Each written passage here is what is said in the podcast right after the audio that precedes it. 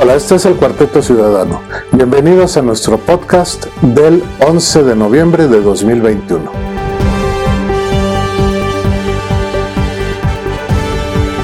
Hola amigos, bienvenidos a otro programa del Cuarteto Ciudadano. Hoy estamos con ustedes Javier Robledo, Jorge Sáenz y Rafael de Pina.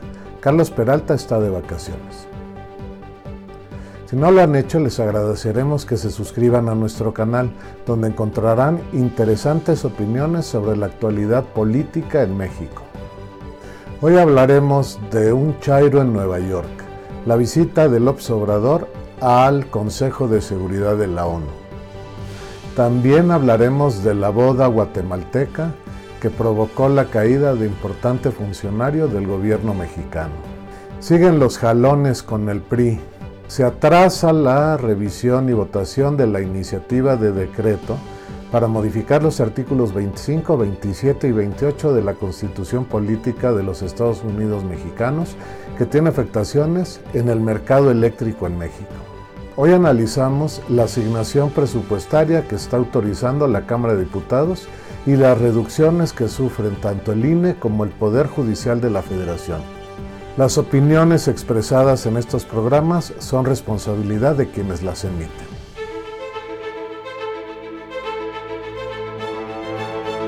Buenas noches amigos, eh, gracias por estar nuevamente en, nuestro programa de Cuarteto Ciudadano. Y, y sí me gustaría comentar el hecho de la participación de nuestro presidente en la reunión de seguridad que se celebró en la en una de las salas, no en el Pleno, de las Naciones Unidas. Y como siempre sucede en estos casos, eh, con anticipación le llevaron un grupo de mariachis que parecía la verbena popular del Zócalo, eh, con una serie de gentes que para mi punto de vista eran acarreados, para que el presidente no pasara de su estilo populista que siempre ha manifestado. Ahí abrió boca desde que lo recibieron en el, en el aeropuerto hasta que lo recibieron en la sede de, de las Naciones Unidas.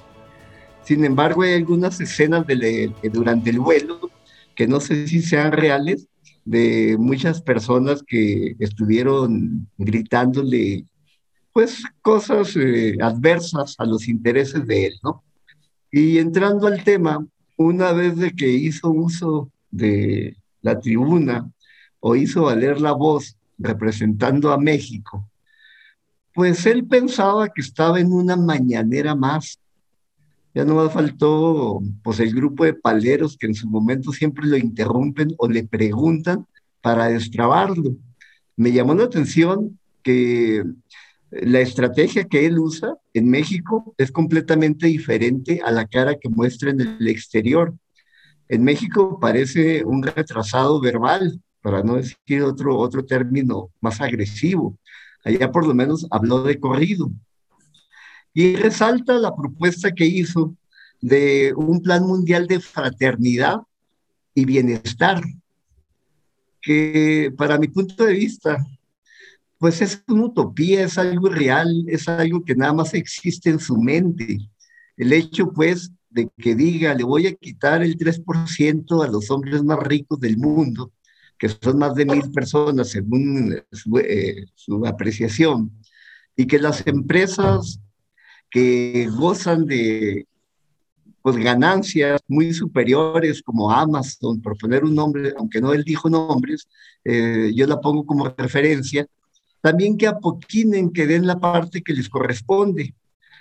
Cosa que en lo personal, pues pienso que ni era el motivo de la reunión ese tipo de mensaje, ni mucho menos pienso que alguien le pueda hacer caso, de tal suerte que lo pueden tildar hasta de pues un loco en el desierto predicando, porque no, no es posible que esa ocurrencia a nivel mundial y en un foro de esa naturaleza pueda él decir, eh, les propongo que hagan esto y esto para juntar un billón de dólares para hacer un fondo y repartir entre los más necesitados.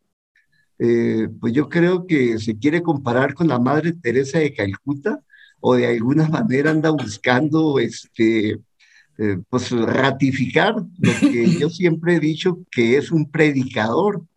Eh, en vez de tomar un foro serio donde pueda exponer eh, temas de interés que impacten a la nación, pues desaproveche el foro para sacar sus letanías. Entiendo que estos foros, la mayoría de los presidentes, pues tienen que hablar de su país, se dirigen a su público, pero pues para mí perdió la oportunidad de estar a la altura de un estadista como él pretende o cree que es el mejor estadista del mundo. Coincido con algunos de tus planteamientos, pero este, yo también veo otro tipo eh, de, digamos, de consecuencias o de influencias en lo que él está haciendo. Yo creo que para mí lo principal es que para cualquier analista, eh, su intervención demuestra su falta de mundo, su falta de haber viajado, de haber entendido cómo operan otros países. ¿Y, por qué razón? Pues porque, honestamente, si tú vas eh, simplemente a los occidentales de Europa, eh, te vas a dar cuenta de toda la clase de servicios sociales que tiene el pueblo, ¿sí? Eh, y el por qué tienen tan pocos pobres, ¿sí? O sea, les cuesta a esos países también en impuestos y en políticas y en muchas cosas el no tener el nivel de pobreza que tenemos en muchos países, ¿sí? Ni, el nivel de desigualdad que se tiene. Pero sobre todo, olvidándonos inclusive de la parte del concepto de desigualdad, bueno, pues este, ¿Cómo, mides estas condiciones de pobreza? Pues en la falta de servicios, por decirlo así, a la comunidad, ¿sí? el que tengan acceso a servicios de salud, sobre todo, el que tengan buenos transportes, que tengan trabajo. Eh, es decir, eso no se logra con dádivas, ¿sí? Entonces ahí es donde yo creo que está mostrando su poco conocimiento del mundo, ¿sí? Ya parece que yo veo a un ciudadano alemán o danés diciendo, espérate, yo por qué tengo que dar impuestos, ¿por qué de mis impuestos vas a los de Ghana? Digo, pues te pagan impuestos para que los beneficiarios sean ellos. Entonces yo creo que ese es, un planteamiento bastante irreal, pero bueno, también eh, no olvidemos un poquito nada más este, que el, que él se haya metido ahí, empieza, ok, a jugar en la Liga de las Naciones, por decirlo así, ¿no? Entonces, no dudo que sí haya países que le hagan segunda, ¿sí? Pero esos países, pues, obviamente, tienen que ser es decir, este, le puede entrar un poquito como cuña de las condiciones que hay entre, el, digamos, el oriente y el occidente, por llamarlo así, es decir, entre toda la parte de los aliados rusos y el, y el occidente como tal, porque ellos también pues, tienen problemas de ese, de ese, tipo y normalmente tienden a apoyar esas este, situaciones, ¿sí? Eh, desconozco, en el caso de los chinos, porque ellos eh, están más interesados en la parte comercial que en este tipo de, de problemas. Pero sí, sí pudiera ser que este, tuviera cierto eco, pero en cierto tipo de países, no en, en una cuestión global, ¿no? Y este, ya lo veremos con el tiempo, porque el tipo de políticas que eh, yo siento que con el tiempo se van enterrando.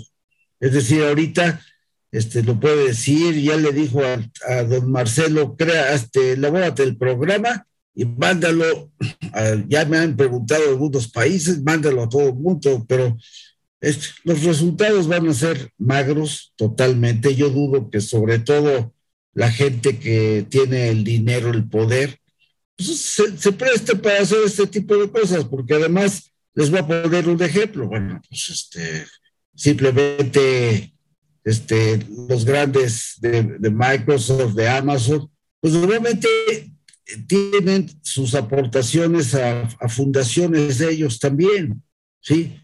Es decir, este, tienen políticas también alrededor de eso y sobre todo que ellos mismos llegan a supervisar ese tipo de condiciones, no darlas a, a que un señor como López Obrador fuera a querer manejar este, a quién le va a repartir el dinero con ese tipo. O sea, no, no, le veo yo mucho éxito y sí mostró, mostró parte del cobre. Eh, aquí hay varias cosas, creo yo, que hay que analizar más allá de lo que han mencionado ustedes, que tienen toda la razón. En primer lugar, el foro al que escogió ir es un foro como eh, yo lo interpreto como si hubiera ido a la ONU escondidas, ¿sí? en lugar de ir a la Asamblea General, donde hubiera podido intervenir en el salón de sesiones, en el pleno, con presencia de jefes de Estado, con presencia de personas eh, representantes de más nivel de sus países, decide irse a una sesión del Consejo de Seguridad de la ONU, porque eso es lo que estaban haciendo, inaugurando. Y en ese consejo eh, se pone a echarnos su rollo acostumbrado en México. Y lo que es muy divertido es la reacción tanto del delegado ruso como del delegado chino, que si no la han visto, les recomiendo mm. que la vean. Y le dijeron básicamente, a ver, aquí no hablamos de esas cosas. Para eso existen mecanismos, organizaciones, staffs de personas que se dedican a eh, hablar de la desigualdad, hablar de la corrupción. Aquí hablamos de temas de seguridad. ¿No? Básicamente eso fue lo que le dijeron. A mí impresionó mucho porque mientras estaba este señor hablando de corridito en la ONU, eh, estaba yo monitoreando los periódicos en sus versiones en línea y era muy impresionante. Vi el financiero, vi el universal, vi Milenio, son los tres periódicos que estuve siguiendo y en los tres periódicos aparecían noticias. AMLO reclama a la ONU no sé qué. AMLO dice que no sé qué a la ONU. El señor no fue a la ONU no puedes entender como si hubiera participado en una conferencia general de la ONU. Fue a una reunión del Consejo de Seguridad que está integrado por 15 países. Ahí no había delegados más que de 15 países. El único jefe de Estado, de gobierno que estaba ahí era él. Por eso fue ahí medio escondidas a hacer su show para poder manipularlo. Y eso lo vimos desde las noticias que estaba yo viendo y que las pudieron haber visto, porque hoy ya no encuentras ninguna, más que tal vez alguna en Milenio.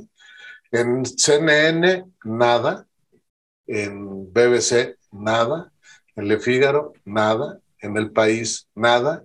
En ningún lugar del mundo salió la más pequeña nota referida a lo que hizo este señor. Otro aspecto de, que nos demuestra que es un show, pues eran los acarreados que tenían ahí en, la primera avenida donde está Naciones Unidas, con sus pancartas este, apoyando y llamando a AMLO, ¿no? Puros cuentos, es pura manipulación. Este cuate, yo ya lo había mencionado en alguno de nuestros programas anteriores, lo que pretende, dado su fracaso interior, y que en tres años eh, va a generar un conflicto serio en México de, reclamos, porque cada vez tendrá menos poder, pues está buscando volverse trascendente en el exterior, como trataron de hacerlo López Portillo, como trató de hacerlo Echeverría con su Carta de Derechos y Deberes de los Estados, ¿se acuerda? No? O la reunión que, que organizó en Cancún López Portillo, la reunión aquella norte-sur, ¿sí? Ninguno trascendió y lo mismo va a pasar con este cuate. Por supuesto, nadie en su sano juicio le va a dar a algo que proponga López Obrador y que quién sabe cómo se vaya a administrar, ni un centavo, ni para que lo usen en México, ni para que lo usen en Ghana. Javier tiene toda la razón. A ver, los ciudadanos pagamos impuestos a cambio de qué? A cambio de que se nos den los servicios y se nos garanticen los derechos que prescribe básicamente la constitución de nuestros países y otras leyes, ¿no? Nuestra seguridad, los servicios públicos que pagas para disfrutarlos, el mantenimiento del gobierno que se supone que está al servicio de los ciudadanos, etcétera. Para eso son los impuestos. Alguna parte de eso se usa para eh, beneficiar a personas que están impedidas de, eh, por sí mismos eh, dotarse de un nivel de vida suficiente para poder comer razonablemente al menos. Pero más allá de eso, la verdad es que la función del gobierno no está ahí. Entonces, eh, pues, por supuesto que es una idea que va a fracasar absolutamente. ¿Quién le puede haber preguntado al observador sobre su proyecto? Pues, ¿quién crees? Cuba, Venezuela, Nicaragua, Nicaragua este, tal vez países muy fregados que pues lo que estira la mano y lo que les caiga pues está muy bien. Pero Javier tiene razón, Bolivia, claro. Javier tiene razón, ese tipo de políticas no resuelven la pobreza de nadie. ¿no? Aquí en México regalan dinero y no ha sacado de pobre a nadie. De hecho, esa misma ataque de él a la economía como hemos visto en diversas propuestas que se han concretado algunas y otras no, eh, ataca la economía y eso genera más pobres, que a fin de cuentas yo creo que eso es de lo que él vive, eso es lo que quiere, porque mientras más jodidos haya, Mientras más ignorantes tengamos, más fácil los pueden manipular y más van a votar por él. Eso es lo que quiere. Fíjate que yo quisiera retomar algo, algunos conceptos que comentaste, sobre todo el monitoreo de los medios impresos en México, de los principales periódicos. Justamente, eh, desde hace tiempo, yo ya vi cómo se fueron doblando en un principio eran más críticos, nada más la jornada existía como una voz crítica al resto de los demás. El, único aliado del presidente era la jornada. Y el resto, de alguna manera, planteaba situaciones eh, más objetivas de lo que estaba sucediendo, viendo el mundo más real. Y ahora veo que prácticamente tanto comentaristas como medios impresos se vuelcan en torno a la divinidad del presidente. Eso es demasiado grave, porque estamos ante una situación que sí se está poniendo y se está pavimentando el camino para que él en cualquier momento decida reelegirse, cosa que sería caótica para este país. Reelegirse en los términos en que está gobernando es tender de una democracia frágil como la que tenemos a una dictadura que realmente, eh, no sé si ustedes ya vieron eh, los comentarios que hizo de que todo se lo estaba dando a que lo administre el ejército, porque el ejército es incorruptible, cosa que tiene demasiadas dudas y asegúnes, porque el, el traer uniforme no es sinónimo de honestidad. Entonces, este, pues yo eso sí lo veo demasiado grave. Sí, la, la, prueba de que el ejército no es incorruptible, pues ha sido durante muchos años las diversas noticias que asocian a mandos del ejército con los grupos criminales. O sea, la corrupción no es cuestión de uniformes, es cuestión de que desgraciadamente el mexicano eh, ve la corrupción como algo más o menos normal y aceptable, cosa que no pasa en otros países. O sea, pasa en muchos lugares, pero hay muchos países también donde la corrupción es inaceptable y donde si eres un corrupto, socialmente te ven como un apestado y nadie quiere saber nada de ti. Entonces, eh, ahí tenemos un tema muy de fondo que, por supuesto, nadie de, las personas que nos ha gobernado nunca, y yo creo que nadie lo va a hacer en el futuro, es un problema de educación que requiere de un plan de 20 o 30 años para reeducar a la población y para que entienda el mundo de forma diferente, ¿no? Algo similar a lo que hicieron en Francia a principios del siglo pasado. En Francia hicieron un plan de 20 años para cambiar lo que le enseñaban a los niños en las escuelas. O sea, cambiar los valores del país, pero no a través de discursos o de publicaciones idiotas de cartillas morales, ¿no? sino educando a los niños en valores desde chiquitos. En cambio, nuestros gobiernos, este y los anteriores, se dedican a poner los libros de texto como les conviene para manipular a la gente y hacer que se conviertan en seguidores incondicionales de, sus aspiraciones o de lo, lo que políticamente quiere hacer el partido, pero la corrupción, eh, más allá del discurso, no la atacan en serio, ¿no? Por ejemplo, este señor que nos gobierna dice que fue a la ONU a hablar de corrupción, ¿no? Y eh, la pregunta es, de todos los corruptos que existen y que nos han mencionado muchos casos, ¿no? incluso en la iniciativa del decreto de reforma de energía eléctrica habla de acciones ilegales que se cometieron durante el sexenio de Peña. ¿Dónde están esos acusados? ¿Dónde están esas gentes condenadas? ¿En qué cárcel están? En ninguna. El único corrupto que ahorita está en la cárcel porque se le ocurrió ir a comer ganso a la Pejín. es Lozoya, ¿no? Pero no lo metieron por corrupto, lo metieron porque se enojó el observador con él. Entonces, fíjate que es, es, puro cuento. Hay una ONG que se llama Human Rights Watch, que ayer le publicó una cosa en redes sociales diciéndole al observador, oiga, pues qué bueno que vino a Nueva York a hablar de combate a la corrupción y demás. ¿Cuándo empieza en México? pues sí, o sea, pues, pues de, hecho, México está rankeado como, pues prácticamente en el lugar 145 de 148 países evaluados. Ha bajado, incluso de la época del Peña Nieto, ha bajado varios lugares. Y, mira que Peña Nieto era rata, él y todos los que estaban alrededor de él, ¿no? Y, y, estamos peor ahorita. ¿Eso qué te quiere decir?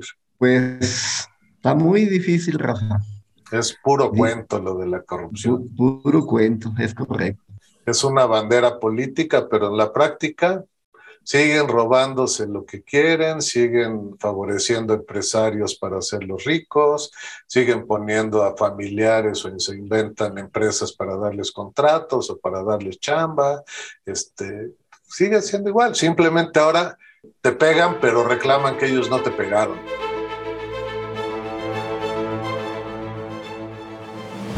Pero mira, Rafa, en, los pueblos eh, rancheros del norte hay un dicho muy popular que dice que los carniceros de hoy son las reces del mañana. Por supuesto. Entonces, la historia siempre va a poner a la gente en su lugar y va a llegar el momento, como voy a cambiar un poco el sesgo y el tema, de lo que acaba de suceder con la famosa boda de Santiago Nieto que por la discreción y la secrecía en que quiso realizar eh, el evento social, el más importante de la vida de cualquier ser humano, el matrimonio, este, pues lo convirtió en una verbena, pues que yo creo que ni luna de miel tuvo, porque pues imagínate la, la preocupación tan fuerte de verse involucrado en un escándalo el zar anticorrupción de este país, el hombre que sancionaba, el hombre que ponía cabezas en el caldazo, el hombre que era totalmente incorruptible, lleno de buenas intenciones,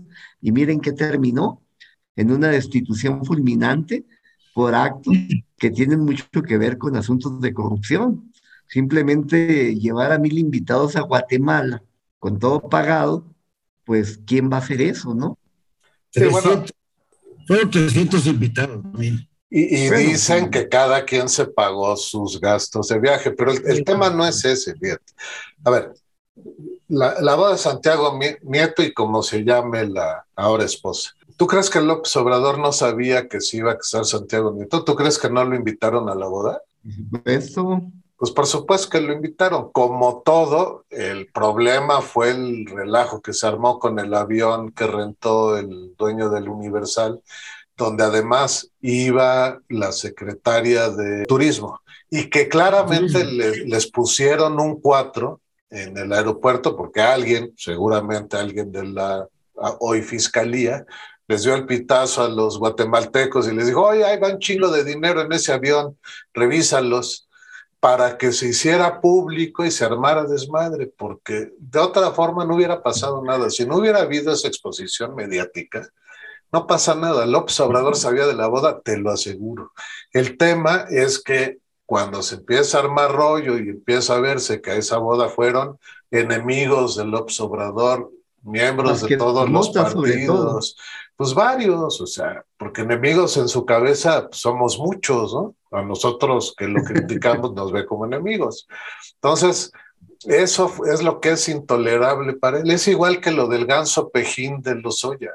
Al observador no le importa si Lozoya se robó 8 millones de dólares, si lo corrompieron, si lo sigue teniendo si se da la gran vida. ¿Sabes qué le importa? Que le ayude a construir su discurso político y que le ayude a acusar a sus enemigos políticos para poder meterlos a la cárcel más o menos como está pasando ahora en Nicaragua, ¿no? Yo creo que esa es la aspiración del observador. Al primer opositor que, que, al que le tiene miedo en, la, en el 2024, yo no sé por qué, pero le tiene miedo, es a este... Anaya. Anaya, y, quiere meter a su primer eh, posible candidato opositor a la presidencia al bote, ¿no?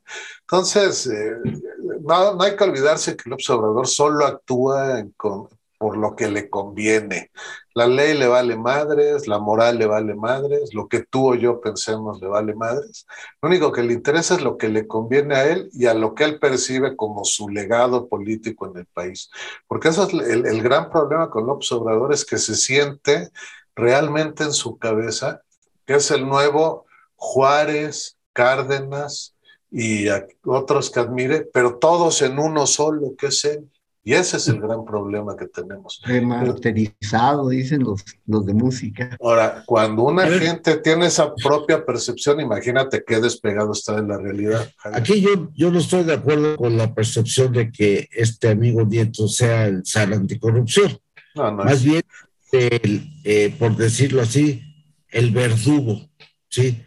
Eh, la función de él cayó y eso fue el pleito que él inclusive creó con Hertz Banero, porque este, yo creo que aquí sí, eh, eso que acabas de decir, este, Rafa, pues puede haber sido una intervención directa de Hertz Banero, porque era un pleito muy grande, ustedes recuerdan recientemente, este, pues, hubo fuertes eh, reclamos de parte de Dieto a Germanero, precisamente porque él se, él se agarra cancelando cuentas como loco y este y aquel no hace nada y lo acusó de eso.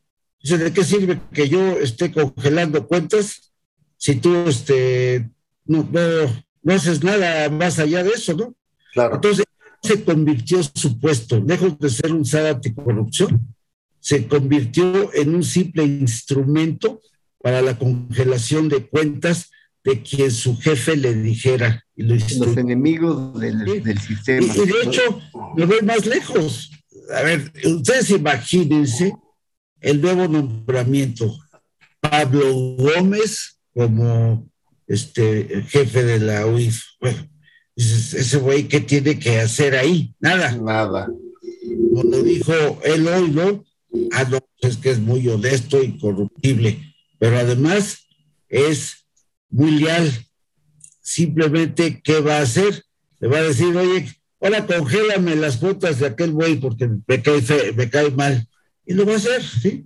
Entonces, eh, hay, que, hay que recordar y ubicar que precisamente el origen del pleito y, que él se estaba tratando de defender porque se dio cuenta de que estaba haciendo un triste papel, precisamente como tal, pues este, le echó pleito a Gers Manero porque desde yo, yo aquí, coge, coge la cuentas y tú no haces nada. Todos, todos este, eh, los casos que te mando, no, no actúas.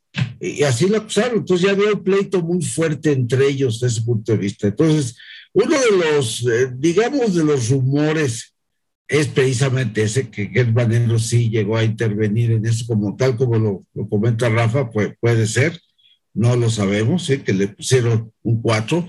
Bueno, hay un rumor de que inclusive hasta por ahí don Marcelo este, motivó también algo de eso al, al este, encuerar, por, decirlo así, o poner en evidencia a la secretaria de gobierno, ¿sí? Porque finalmente también le da su lleguecito a, a doña Claudia, ¿sí?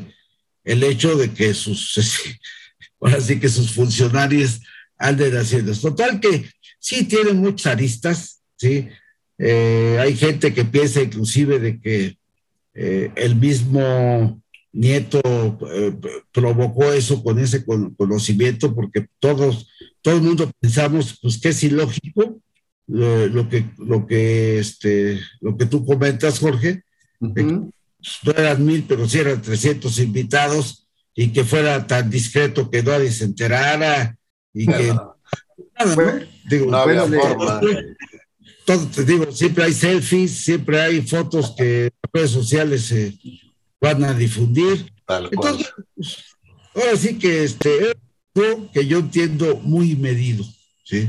Fíjate que les hicieron firmar una carta de confidencialidad donde estaba prohibido difundir cualquier tema que tuviera que ver con la boda. Y mira qué tan este, discreto fue que ya es de la opinión completa, ya sabemos el menú, el lugar, cómo iban vestidos, yo creo que hasta en la revista Hola van a salir, pero mm, al final de cuentas, algo que me llama la atención es la figura del controvertidísimo Pablo Gómez. Pablo Gómez siempre, desde la UNAM, fue una persona de izquierda, eh, como estudiante, que se manifestó siempre en contra del régimen como tal. Y, y, ahí se quedó y toda la vida ha pasado como legislador y creo que su último cargo así de partido político fue presidente del PRD, que el mismo López Obrador le hizo entrega del encargo. Entonces, como titular y administrador de una institución tan importante, porque si algo se le reconoce a Santiago Nieto es su capacidad eh, intelectual y el conocimiento académico que requiere el área de inteligencia financiera. Ahí requieren de actuarios, de gente preparada. Y Pablo Gómez, pues va a ser nada más una persona que está a la disposición de lo, como bien lo dijiste, Javier, si el presidente dice, vayan tras eh, Peralta, que anda no sé dónde, van por él, ¿no? Que vayan tras Jorge, que fue al Machu Picchu, van por él, ¿no? Entonces, yo creo que esa va a ser la línea de aquí en adelante. La, la unidad de inteligencia financiera se va a convertir en una revista pasquín de chismes permanentes de los adversarios que puedan pisar callos al sistema. Es, es, lo que te comentaba. De hecho, ya nada en eso. Por eso te digo que eh, no, no corresponde el que Nieto haya sido así como un zar, para nada, pues él mismo estaba ya muy incómodo con su posición, este, eh, como cabeza de una unidad que pues, lo único que hacía era congelar cuentas. esa es la realidad. Sí, así es. Y fíjate el destino cómo es. Eh, algo similar le pasó con Peña Nieto, que fue destituido de una manera contundente por haber descubierto temas que tenían que ver con los Lozoya. Por eso cuando él aborda el tema Lozoya está bastante bien documentado. Y ahora por un tema frívolo, pues este, parece que el destino lo persigue, ¿no? De, de no terminar sus encargos por asuntos que agreden al titular del Ejecutivo cada, uno de estos cuates este, pues, le, llegará tarde o temprano lo que se merece, ¿no? Alguien decía pues, que, hace, que al rato todos tendrán que pagar. Yo, yo, me imagino al que preside esta supuesta transformación, más o menos como Robespierre, ¿no? De repente, al paso de un par de años, eh, la turba también se le fue a él y los que lo mataron a él también los decapitaron y se vuelve una cena de negros. ¿no? Entonces, este, ya, veremos qué nos depara el destino en este pobre país. Bueno, dándole seguimiento al desarrollo de, de la reforma, bueno, pues todo el mundo esperaba que tal como lo prometieron los diputados, este, se discutiera rápidamente esa reforma y se llevara a, este, pues digamos, a su aprobación con éxito, este, previa negociación con, otros diputados luego y otros senadores. Sin embargo, de repente se anuncia la semana pasada que se pospone hasta abril del año siguiente, ¿sí? Y empieza a haber rumores que inclusive se puede ir hasta después de las elecciones de gobernador que va a haber el, el, año que entra, ¿sí? ¿Cuál es la percepción? Bueno, coincide con un, con un hecho significativo, ¿sí? Hay que, este, bueno, no, no vemos, eh, bueno, perdón, yo personalmente no veo ahí ninguna otra sombra más que esa. Y es el hecho de que un día antes o dos días antes eh, ya hubo una misiva directa de senadores eh, norteamericanos, ¿sí? Pero ya no mostrando preocupación, sino que ya acusando de que la, la propuesta de reforma violaba el Tratado de Libre Comercio, ¿sí? Este, ya, ya cambió de tono a otros que habían enviado que mostraban preocupación, que por la posibilidad, este, esto ya fue como una acusación directa. Entonces, el tema se convirtió en si afectaba o no el Tratado de Libre Comercio. Y tan es así que pues, hasta el presidente de la Cámara de Diputados, este señor Mier, este, dijo, no, no, no le afecta, pues ese, señor no sabe nada de eso, ¿no? Pero, pero luego, luego reaccionaron en ese sentido. Y, y hasta la fecha, ahorita lo comentamos, pues el mismo presidente lo está comentando, ¿sí? Entonces, eh, sentimos que eso fue eh, una razón fundamental para motivar el, que declararan que iban a, hacer un parlamento abierto y escuchar todas las voces antes de tomar la decisión y que no les iba a dar tiempo, porque ahorita tenían que discutir el presupuesto y otra serie de excusas, ¿sí? La realidad es que efectivamente los pusieron a pensar y tienen que analizarlo con detalle, porque siento que eso sí les puede doler pegar, ya que Estados Unidos eh, ahorita, por lo menos un grupo de senadores ha, hecho una protesta formal alrededor de eso, ¿sí? Entonces, eh, ese es el punto fundamental. El otro aspecto que es importante hacer notar, pues es que eh, también empezó ya a haber declaraciones del PRI, particularmente, sí, de Alito, en el sentido de que ahorita los están haciendo a un lado con sus propuestas de modificaciones al presupuesto, ¿sí? Y ya les hizo la advertencia de que si no le dan de entrada a sus propuestas, no cuenten con ellos para ninguna de las reformas. Es decir, está chantajeando. Eh, y al revés, les está mandando el mensaje, quieren que apoyen la reforma eléctrica o cualquiera otra, este, tienen que darnos entrada a nuestras eh, peticiones de modificación al presupuesto. ¿sí? O sea, abiertamente lo que declaró Alito es que el PRI, ya sin pudor, se está convirtiendo en el partido bisagra. Y ya los, lo empieza a chantajear desde este momento. Este que hicieron el día de hoy, eh, en, el sentido de que van a tener una cumbre los tres eh, presidentes del, del, Tratado de Libre Comercio de Norteamérica, y va a asistir AMLO, es, de llamar la atención que luego, luego se puso a la defensiva nuestro presidente. Dijo que él eh, no tenía temor en decirle a Biden, sí, él habló de Biden, no habló de, de otro, el por qué la reforma eléctrica que él había propuesto. O sea, sin que nadie le preguntara, ya lo está manifestando. ¿Por qué? Porque ya sabe que lo van a cuestionar alrededor de eso, ¿sí? Él dijo una frase que ya conocemos aquí, pero bueno, pues eh, no sé qué, cómo la vaya a exponer realmente, y dijo que, este, que él, no, él no podía ser cómplice de que las compañías extranjeras siguieran robando en México.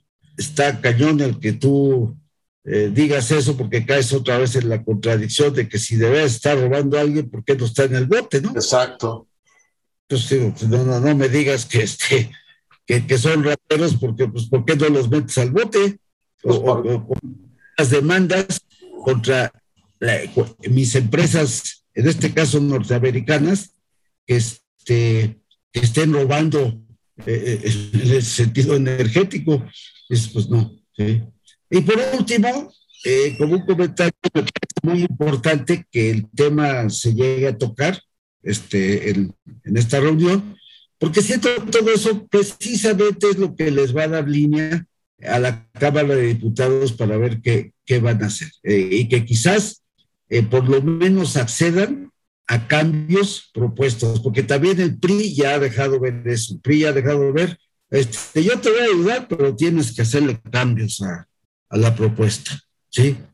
Entonces, todo eso ha pasado en las últimas dos semanas y, y también esto, yo siento por último, que esto que ha pasado con Estados Unidos puede servir de un ejemplo de lo que también puede hacer la comunidad europea. No olvidemos que también con ellos hay tratado de libre comercio y está a, quien más está afectando pues es a la industria española. A Iberdrola específicamente. Sí, no, pero también hay, hay de este, hay otras de Endesa y, en China también. Entonces, hay italianas, españolas involucradas aquí en, todo este tema. Entonces, no dudo que si, si, sucede algo con esto, la Unión Europea pueda seguir también el ejemplo. ¿eh? Entonces, sí me parece importante lo que ha sucedido, porque le da un giro, ya no en el contenido estrictamente, sino en lo político, ¿sí? En la, en la posibilidad de aprobar o no aprobar la reforma tal como la está proponiendo.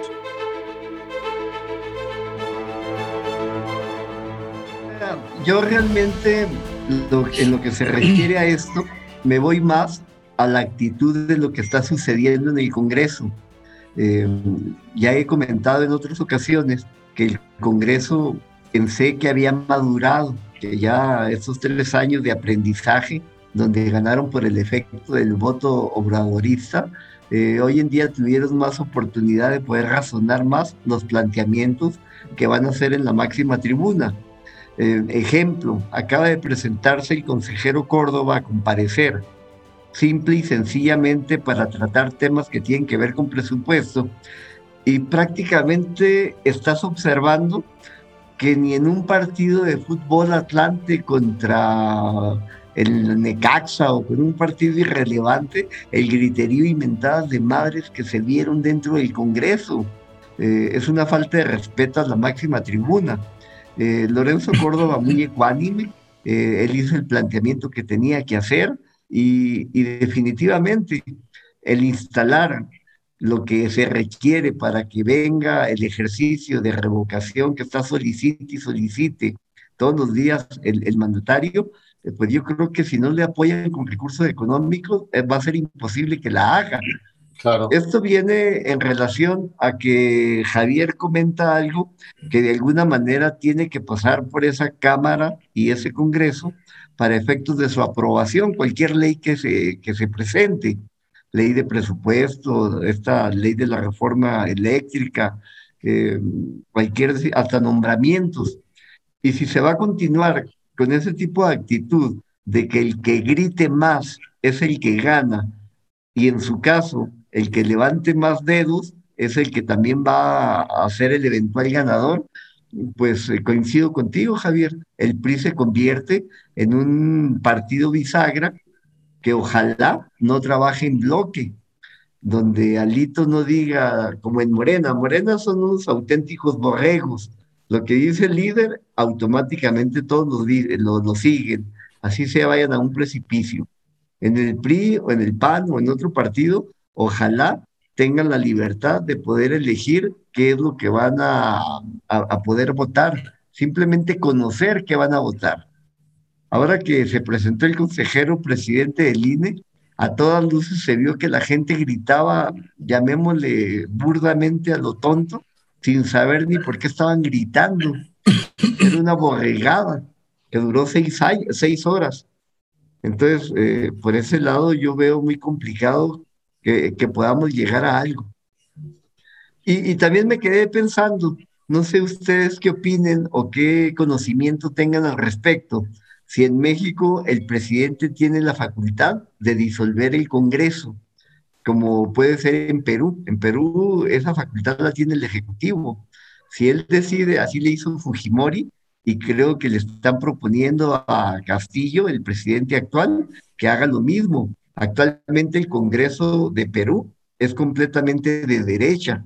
Aquí en México, pues la gran mayoría es morenista, pero si en un momento no logra con los propósitos que quiere, si tiene la facultad, no sé, desconozco yo, por eso hago la pregunta, porque sí sería demasiado delicado. yo creo, que, en Venezuela, en Venezuela también la tienen, Rafa. Aquí no la tienen. Aquí no tienen la facultad de disolver el Congreso. Porque ya eso hubiera sucedido muchas veces en la historia, se hubieran podido. No tiene el presidente de la República la facultad. Ahora, eh, analizando o contestando tu, tu tema de que si no le dan dinero al INE no va a poder organizar ni la consulta ni las elecciones, de eso se trata, eso es lo que quiere López Obrador. López Obrador quiere acabar con el INE, cueste lo que cueste. Y una herramienta que tiene a su mano es decir, no te doy un centavo para que el INE no pueda hacer su trabajo y luego se va a dedicar a gritar todo el aparato de Morena que el INE no quiere hacer su trabajo, que está interfiriendo con la democracia. Lo que quieren es acabar con el INE. Entonces, sí, de esto de ya que, lo están haciendo. Esto de que no le den dinero, pues, es eso. Sí, eh, no solamente le redujo al, al, INE, también al Poder Judicial. Claro. Y, y, ya hay muchos comentarios de que fue también un acto de venganza por haberle parado todas las iniciativas que él eh, mandó precisamente de la reforma eléctrica y otros, eh, que el Poder Judicial lo ha parado. Entonces, también a ellos les redujo el presupuesto, ¿sí? Y desde luego, también el INE ya está defendiendo y eh, hoy en la mañana, oí, no, ayer, ayer fue una entrevista con Noé Murayama, eh, y, abiertamente declaró, este, en, la entrevista de radio, que, este, que si no les daban el dinero, pues no, iban a poder organizar este, ah, pues. la famosa encuesta de la revocación. Ni fueran magos. Sí, exactamente. O sea, ya, ya es eh, abierto eso. Entonces, si no le otorgan eso, pues vaya, digo, no, sé qué vaya a pasar estrictamente. Sí, sí de, hecho. Ahí va a tener intervención precisamente lo que, lo que acabamos de comentar, ¿no? También desconozco qué papel vaya a jugar la, la oposición, porque puede ser también un objeto de la negociación, como lo estábamos hablando, ¿sí? Ciertamente con la amenaza del PRI. Eh, únicamente los que tienen manga ancha para efectos de contar con el presupuesto total o inclusive ampliado son los proyectos que impulsa el presidente, como es lógico. Eh, me llama la atención ahora que quiere reactivar la refinería de Tula. Le va a meter 60 mil millones de pesos. ¿De dónde? Esa refinería de Tula que pues casi es un muerto, es como revivir un muerto no sé qué tan redituable sea el, que quiera meterle dinero bueno al malo.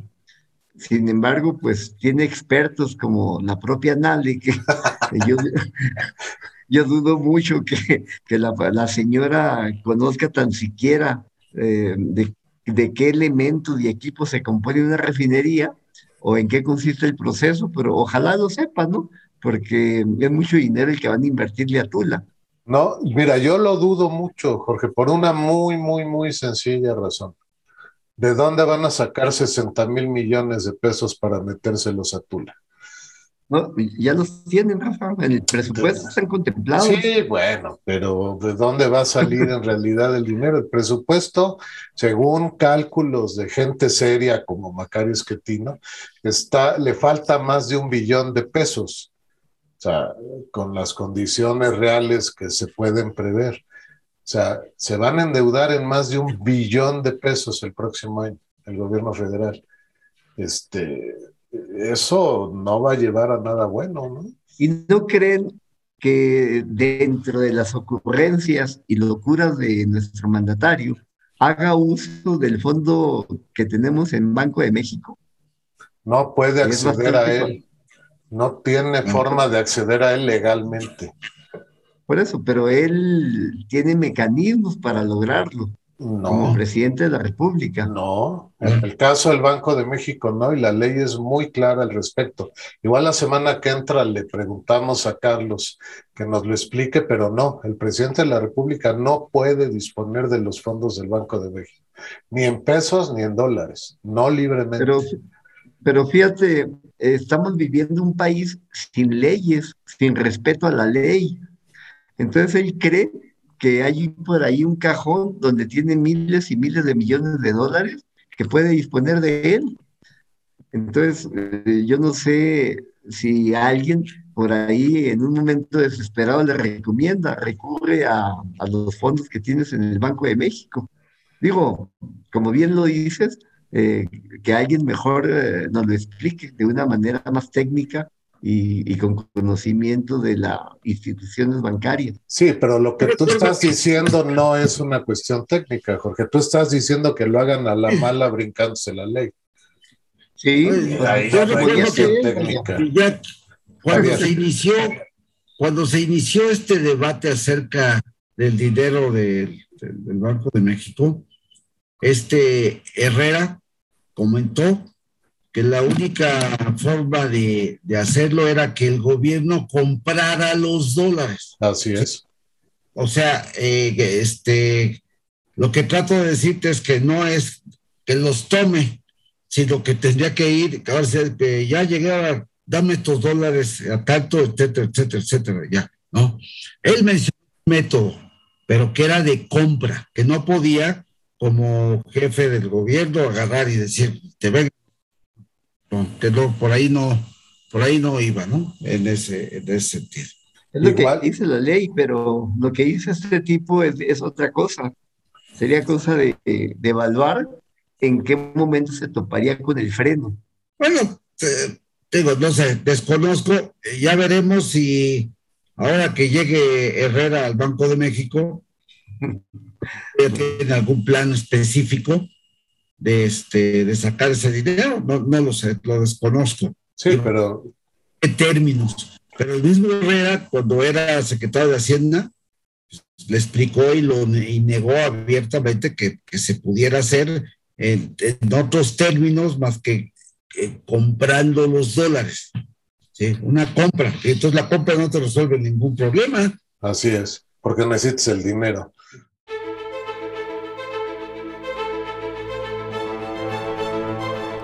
Si no lo han hecho, les agradeceremos que se suscriban a nuestro canal, donde encontrarán interesantes opiniones sobre la actualidad política en México. Gracias por habernos acompañado en este programa del Cuarteto Ciudadano. Estuvimos con ustedes Javier Robledo, Jorge Sáenz y Rafael de Pina. Hasta la próxima.